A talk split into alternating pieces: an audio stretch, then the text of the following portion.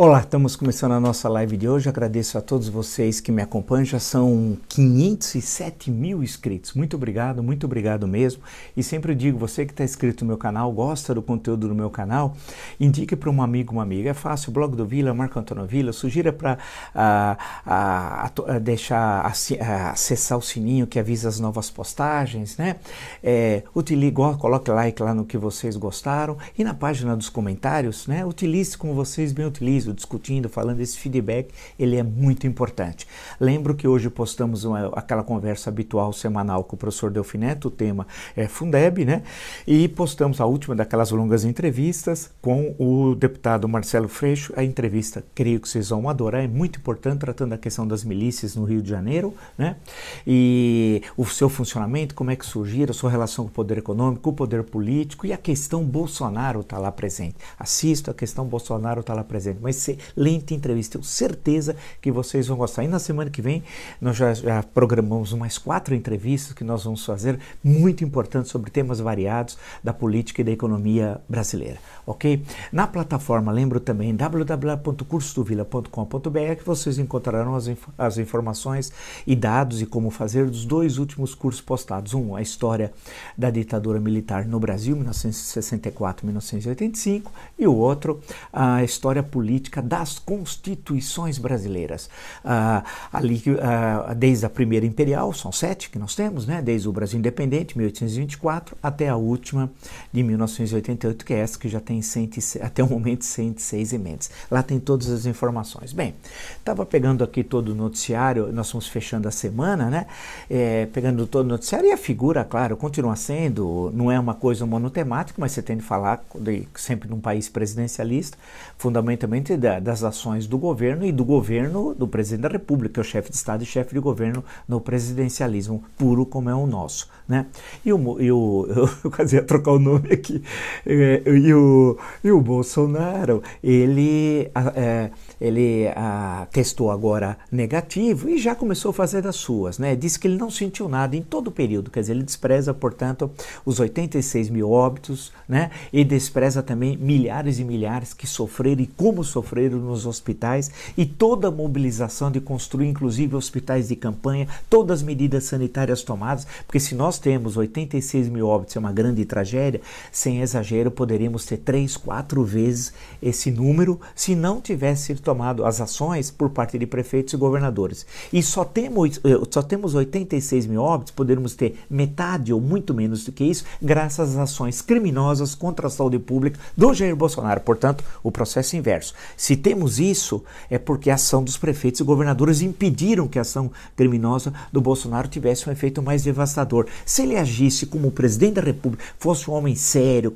né, correto, né, que cumprisse, que tivesse, eh, não fosse um psicopata, um homem mau, fascista, né, que desqualifica a ciência, um, um, um australopithecus, até é terrível falar isso, para australopithecus, né, o sujeito horroroso, o pior presidente da história da República, um sujeito baixo, que você não consegue nem tomar um café. Eu tive 40 minutos com essa representante aí da Gentalha, não, tudo que eu falava ele não, não entendia, ele não conseguia a, a, construir raciocínio. E esse homem decide o meu, o seu, o nosso destino.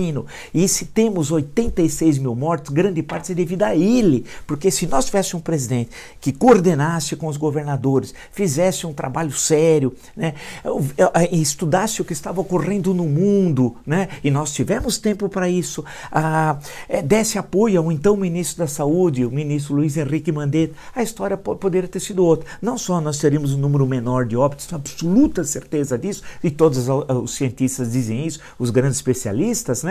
É, como também agora nós estaríamos saindo da crise, da terrível crise, e não ainda estamos lá no platô né, numa situação terrível, graças à irresponsabilidade dele. E ele continua mesmo, porque as alunas, como eu sempre digo, os alunos do Tropanglot, tinham maneira de falar: não, ele mudou, ele, como ele mudou?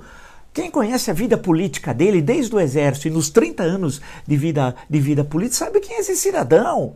Poxa vida, é impossível. Para quê? Para quê querer se enganar? Ou não lembrar de atos criminosos que ele cometeu? Ele propôs fuzilamento do presidente da República. Meu Deus! Ele defendeu tortura, defendeu assassinatos. É esse o homem que está aí. E o que, que ele fez? Sai, pega a moto lá, vai, anda por Brasília hoje, tem as aglomerações que não pode, tem a gente sem máscara. Em suma, fez tudo que não era para fazer. Ele continua mesmo. Não tem jeito, não tem jeito. É, é, vai fazer o quê? O cara é assim. Então a questão não é querer mudá-lo, porque ele não vai mudar. É agir politicamente contra o criminoso que coloque em risco a nacionalidade brasileira. É essa a questão. E agir como? Do nosso jeito republicano, que é com a Constituição. Não tem jeito. Não adianta querer se iludir. Nós estamos se iludindo. Ah, para não falar o ano passado, só falar desse, desde fevereiro. Desde fevereiro, fevereiro, março, abril, maio, junho, julho e já estamos entrando em agosto. A situação é muito difícil, é muito grave. E agora, por parte dos fanáticos bolsonaristas, para mim é normal, eles são fanáticos, gente que está fora da razão. Tem gente que, que é pré-revolução francesa, pré-iluminismo, então é normal.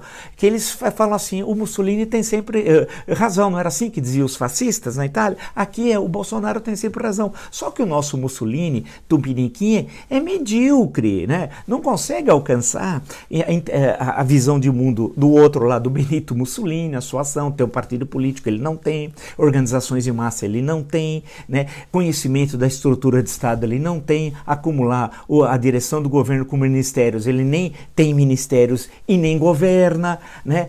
É, não consegue ter uma concepção política. Outro tinha, não entrou, sem entrar no, mérito, vocês sabem, já de passagem, já comentei que, que é uma estrutura fascista, é, rapidamente, em, em, outra ocasião, posso voltar a esse tema. Mas ele, tenta, ele tentou, é, é ele tem características não é o conjunto, como eu já disse, citei algumas das diferenças rapidamente, mas dessa visão fascista do uso da violência, da relação direta com as massas, de desprezar as outras instituições, essa ação do culto da força, né? tudo isso é marcadamente fascista, né?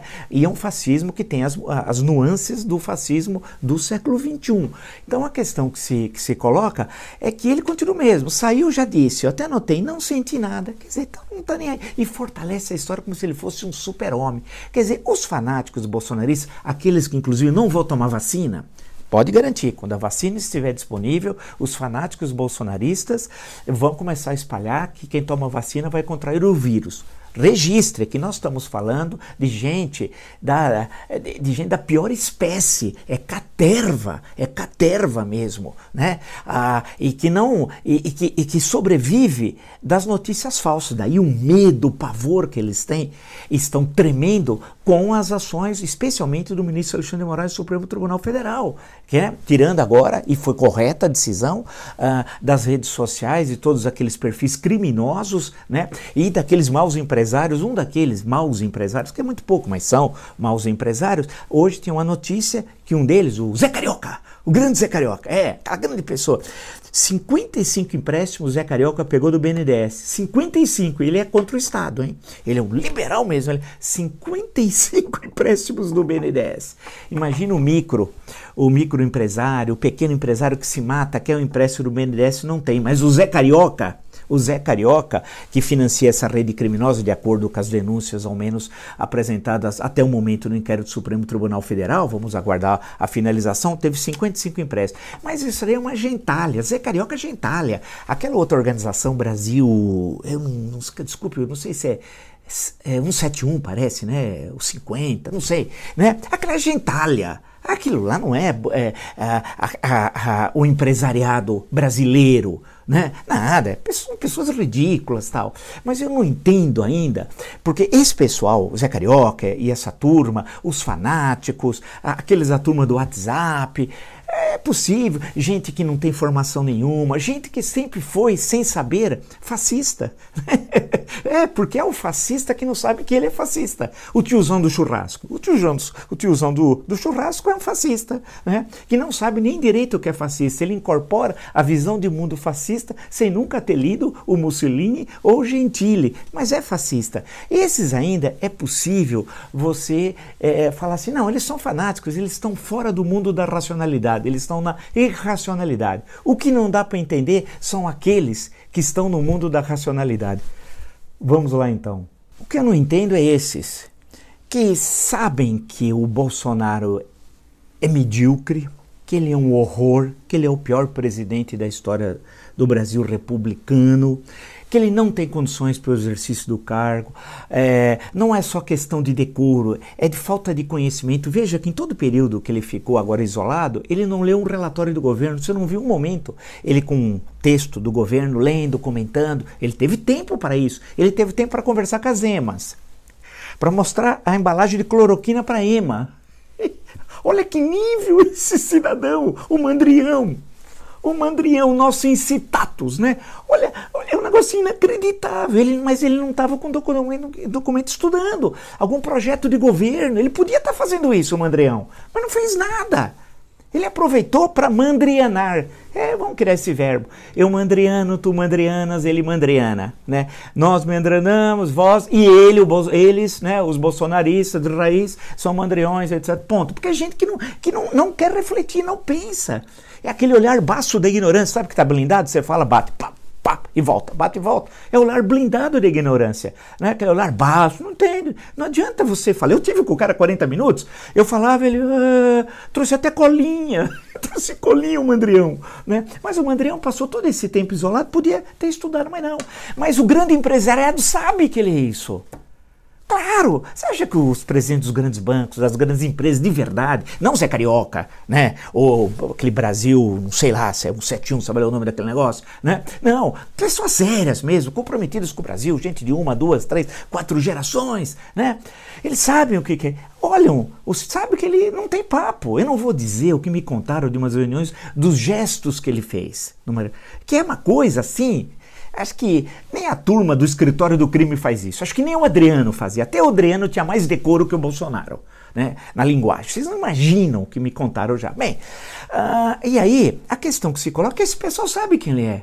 E não faz nada. Eu, tô, eu vi que estão preocupados com a questão do meio ambiente. Registrei aqui, isso é importante, dos três maiores bancos. Porque sabe aquele que nós estamos falando há meses, desde o ano passado, na verdade, mais de um ano, que o, o Ricardo Salles estava destruindo a, a, a, a, visão do Brasil no mundo, né, que envolve a questão de meio ambiente, de turismo, envolve a questão econômica das nossas exportações, são vitais, especialmente no momento de crise econômica. Tudo o que nós falamos. Né? E os presidentes dos três maiores bancos, Itaú, eh, privados, Itaú, Bradesco e Santander, fizeram um belo documento. Estão de parabéns, é por ali. Mas é preciso mais. Eu sei que no banco não vai agir politicamente, banco não é partido. Eu sei. Mas a questão é que muitos ainda, mesmo das grandes indústrias, do setor industrial, do agronegócio, que alguns acordaram, né? Algo que eu estou falando desde o ano passado, agora finalmente está caindo a ficha, né? Mas esse sim pode agir politicamente. A questão que se coloca é que é, é necessário falar, olha, chega, não dá mais, não dá mais, porque ele vai sair e agora vai começar a circular, vai continuar falando das bobagens. E tem a questão seguinte: ainda nós estamos no período das férias forenses, até a semana que vem. Na outra, na semana posterior, agosto, portanto, o ministro Félix Fischer, só para citar o caso, volta para estudar o caso do Queiroz e, e da Márcia. E vai, eles vão para a prisão. Você acha que eles vão ficar bem bom lá no apartamento deles? Né? Não. Né? Aquela decisão absurda do presidente do STJ vai ser derrubada e eles vão para a prisão. E aí volta a questão. Será que Queiroz vai falar? Será que Márcia vão falar? Né? O, que, o que o Paulo Marinho disse no depoimento é, para a Polícia Federal é gravíssimo. Houve um vazamento dentro da Polícia perdão, houve um vazamento na Polícia Federal que comunicou uh, o, o, Bolsonaro de que tava, ia, haveria uma operação justamente entre o primeiro e o segundo turno das eleições presidenciais de 2018. E aí o que ele fez? Eles atrasaram a operação para fazer depois, e antes disso, no intervalo entre o primeiro e o segundo turno, volto a dizer, o Bolsonaro se livrou da filha do Queiroz, que era funcionária fantasma. Olha, olha a falta de caráter. Ele não tem caráter. É um homem de mãos sujas, sujas de sangue, inclusive, dos 86 mil óbitos, que ele é muito responsável, mas suja de pegar dinheiro de rachadinha, ligação com crime organizado. Nós nunca tivemos isso no Brasil, né? Mas ele mandou embora, falou, manda a filha do Queiroz e o Queiroz saiu do do é, é, do gabinete do, do Flávio. E na entrevista do Freixo, insisto, insisto, é importantíssimo. E por quê? Ele diz, o Freixo, que durante 12 anos conviveu com o Flávio, 12, na, na LERJ. Ele despachava Jair Bolsonaro toda sexta-feira no gabinete do filho. E Queiroz é um homem de quem? Como eu sempre digo, sempre disse, do Jair Bolsonaro. Então ele está com as mãos sujas de dinheiro de corrupção. Volta a lembrar, recorda a entrevista, a matéria da revista Época. Comprou 14 imóveis em 10 anos, dá mais de um imóvel por ano, no segundo casamento, com parte deles com dinheiro vivo, dinheiro de dinheiro sujo porque ele teria de vir a público se ele fosse uma pessoa honesta, tivesse caráter, né? fosse um, sabe, um republicano, no sentido clássico. Você imagina, nós tivemos grandes pessoas na história do Brasil republicano. O Bolsonaro e o momento histórico que nós vivemos é um ponto fora da curva. Não pense que isso aqui, a história do Brasil, foi sempre isso. Senão nós não seríamos o que somos a oitava economia do mundo. Se sempre tivesse né, um mandrião na presidência da República com mãos sujas de sangue e de dinheiro de corrupção de sangue porque ele não agiu como todo presidente sério agiu no mundo. Até o Trump foi obrigado a recuar. E esse homem continua agindo contra 210 milhões de brasileiros, dizendo que não há nenhum problema, ele não sentiu nada com o coronavírus. Se é que ele tinha. Será que não era falso também? Porque lembre-se daqueles exames anteriores. Essa dúvida pode ser colocada sim, claro que sim. Então a questão que se coloca, o empresariado ainda, só por causa do Paulo Guedes, o Paulo Guedes é patético. Vocês viram a questão do Fundeb, o que ele estava fazendo? A proposta de reforma tributária é patética. Ele quer unir o piso com o fim só, não consegue ver o conjunto. Não vai passar nada daquilo, porque a Câmara dos Deputados tem a sua própria proposta. E o imposto de renda, aí sai do empresariado, vou às classes médias, no plural, como eu digo sempre. Eles vão cancelar o, a, o que todos nós, na declaração de imposto de renda, lançamos gastos de educação e saúde. Em outras palavras, você que está me acompanhando vai pagar mais imposto vai pagar mais imposto. E um assessorzinho, sujeito horroroso, medíocre, né, disse assim, lá do Ministério da Economia, não podemos taxar grandes fortunas, porque senão elas vão embora. Vão embora nada. Ninguém tem os privilégios tributários do Brasil. Nos Estados Unidos não tem, na Europa Ocidental não tem. Vai para onde? Vai pôr dinheiro no Paquistão? No Afeganistão, que é um lugar tranquilo? Vai deixar para o Talibã? Vai ficar aqui. Papo. Então eles querem colocar a CPMF outra vez, que é de uma enorme injustiça. Você tem de taxar as grandes fortunas. Aí sim, como todos os países isso ocorre. Mas não só, precisamos refazer a estrutura tributária, mas aí precisa ter projeto e não tem. Esse, o governo não tem projeto para nada, não é só sobre a questão tributária, não tem projeto de país. E o Bolsonaro não consegue entender as complexidades do que é um país. Ele, durante 28 anos, não relatou um projetinho por medíocre que seja, de um deputado federal. Ninguém queria entregar para ele porque sabia que ele quer. Quem ele é? Quem que ele é? Ele é essa coisa. Essa coisa que o Brasil assiste e tem vergonha. O mundo inteiro é horrorizado com esse homem. O Brasil, como nós sempre falamos, está isolado diplomaticamente. Mas isso que nós estamos falando é para os que pensam racionalmente, não é só para os fanáticos. E os fanáticos, esses não interessam. Mas o que me chama a atenção é, de um lado, a elite empresarial, do outro, frações das classes médias que não conseguiram ver o óbvio, né, que o rei está nu. Né? E olhando as representações agora, sindicatos, a sociedade civil, vamos cortar depois, sindicatos, olhando os partidos políticos, estão esperando o quê? Que ele estão esperando que o Queiroz fale, que a, que a Márcia fale, estão esperando que estoure mais um escândalo, estão esperando que nós tenhamos um crescimento negativo do PIB de menos 9%, é isso? Que quebrem milhares e milhares de empresas como vão quebrar, que tenhamos a maior taxa de desemprego da história, né? teremos milhões de empregados formais, fora os informais, os formais todos demitidos e na rua e sem esperança, porque essa é a questão central. Não há uma noção de esperança de desenho. Olha, que o amanhã, nós estamos vivendo um momento difícil, mas o amanhã vai ser melhor. Vamos pegar justamente essa questão, que é a questão da esperança e como ela é central para a vida das pessoas, para o país e para a política brasileira. Vamos lá. Essa questão de esperança, me lembrei até Brasileiro Profissão Esperança, né? um show famoso, vocês acessem aí. Ah, essa questão da esperança é central. Eu converso com um monte de gente, ninguém sabe o que vai ser o dia de amanhã. Por quê? Porque não há apresentação de um plano, não tem um plano geral, nada. Nada, nada. Imagina, nós somos, volto a dizer, é porque a gente vai se acostumando, o mundo inteiro está. Tá, nós somos 70 dias sem ministro da saúde, na maior pandemia da história. E esse homem irresponsável, esse criminoso, é criminoso sim, porque ele atenta à saúde pública, viola o Código Penal, criminoso porque viola a Constituição. A gente precisa ter coragem de dizer que o rei está nu.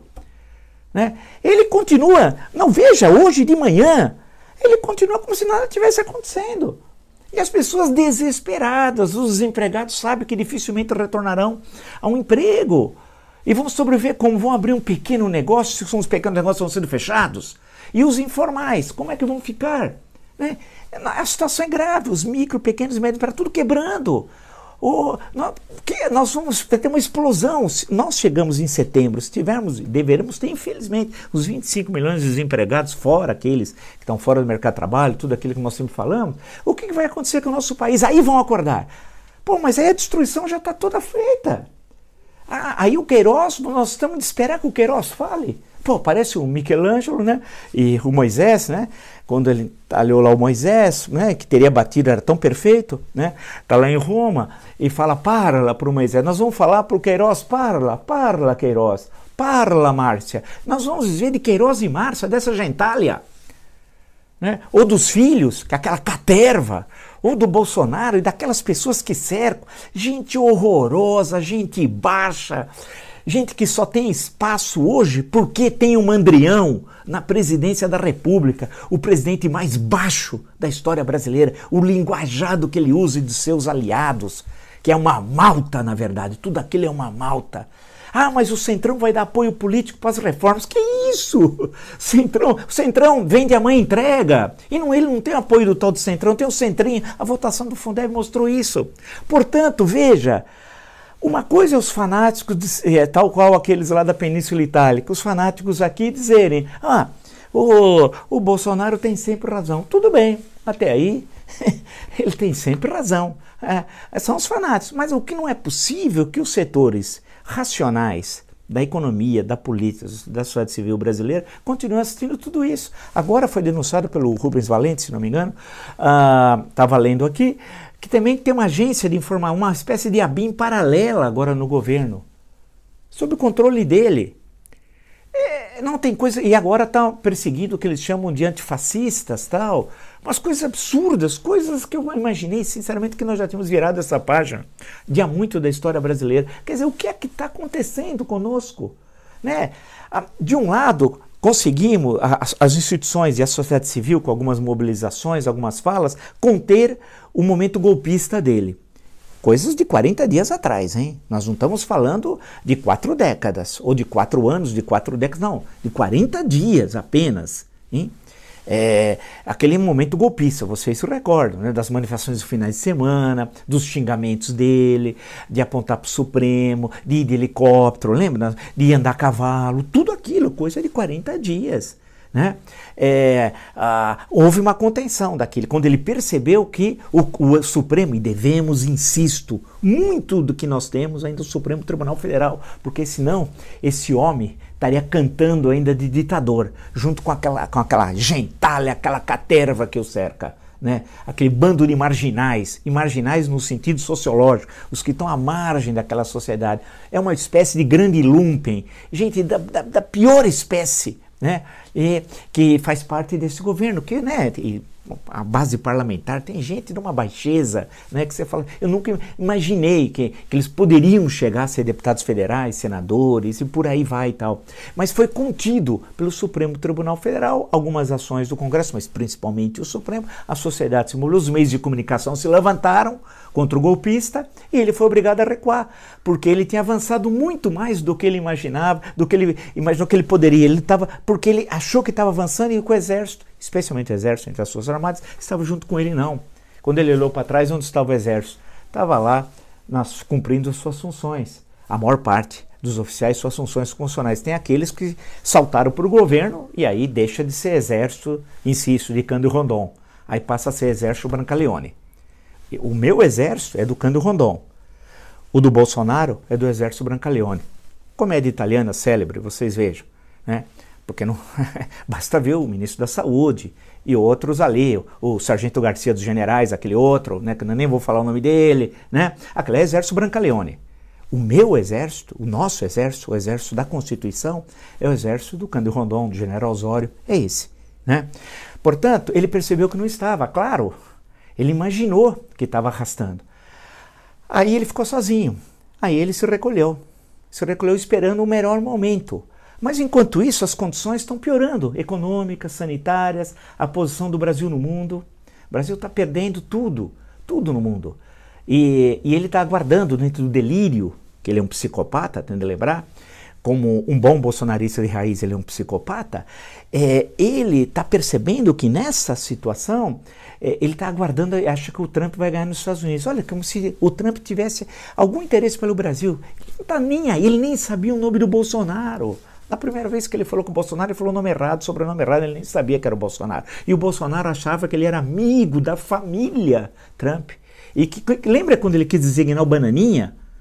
Pra, é que a gente esquece. O que ocorreu ontem? Ele queria designar o Bananinha embaixador do Brasil nos Estados Unidos. Lembra o barulho? Eu fiz todo dia falando. Pô, é um absurdo Bananinha. Ele, o Bananinha, se você colocar um planisfério, ele não identifica os continentes. O Bananinha. Ele dizia que era amigo da família Trump. O Brasil, inclusive porque não foi ainda aprovado o nome do, do Foster na, no Senado por causa da pandemia, o Brasil está sem embaixador há mais de um ano nos Estados Unidos. E ele dizia que o Bananinha ia abrir negócios para o Brasil, ia abrir negócios para a família Bolsonaro.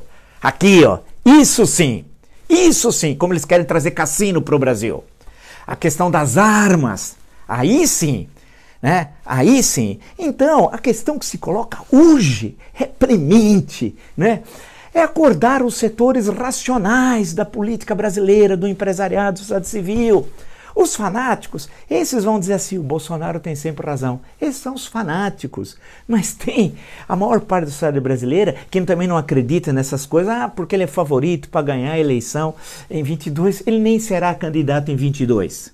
Sabe por quê? Porque ele sairá da presidência antes. É questão de sobrevivência do Brasil. O Brasil não suporta esse homem dois anos e meio. Ele vai destruir o país né? vai destruir. Não tem jeito. Nós temos de acordar desse sono eterno né? frente a essa contradição antagônica. Brasil, Bolsonaro. Bolsonaro, uh, mantendo o Bolsonaro na presidência da República, o Brasil está destruído. É uma contradição antagônica entre o Brasil. O Brasil não pode conviver com Bolsonaro. É essa que é a grande questão. E a saída só é uma já que nós falamos tanto em vacina nos tempos atuais, e vamos esperar que essa dê certo, mas tudo indica que só será para 2021, a vacina nossa é essa. É aqui, é a Constituição, que ele não conhece, que ele nunca leu e que ele conspira contra os princípios que ele ouve falar de alguns princípios constitucionais, porque o Mandrião nunca abriu a Constituição. E voltou essa semana, vai lembrar um último ponto, a dizer que a crise econômica deve-se aos prefeitos e governadores. Nós somos uma república federativa, a decisão do Supremo foi correta. E insisto, se não estamos numa situação pior, graças aos prefeitos e governadores. Então, vamos por aí. Vamos aguardar agora o noticiário do final da, da noite, né? E amanhã nos encontramos outra vez para trocar ideias aí sobre a situação política e econômica brasileira. E convido-os né, a assistir as, as, a, a, entrevista, o bate-papo com o Delfim Neto e a entrevista com o deputado Marcelo Freixo. Né? Muito boa, insisto, muito boa. E sempre lembro que se você não está inscrito, são 507 mil no meu canal, indique para um amigo, amigo. Ativar as notificações, colocar like no que gostaram e utilizar-se das páginas dos comentários. E na plataforma www.cursodovila.com.br, lá vocês encontrarão os dois cursos que estão sendo oferecidos, ou seja, a história da ditadura militar no Brasil, tem todas as informações, e a história política das constituições brasileiras. Nos encontramos amanhã, tá bom? Até!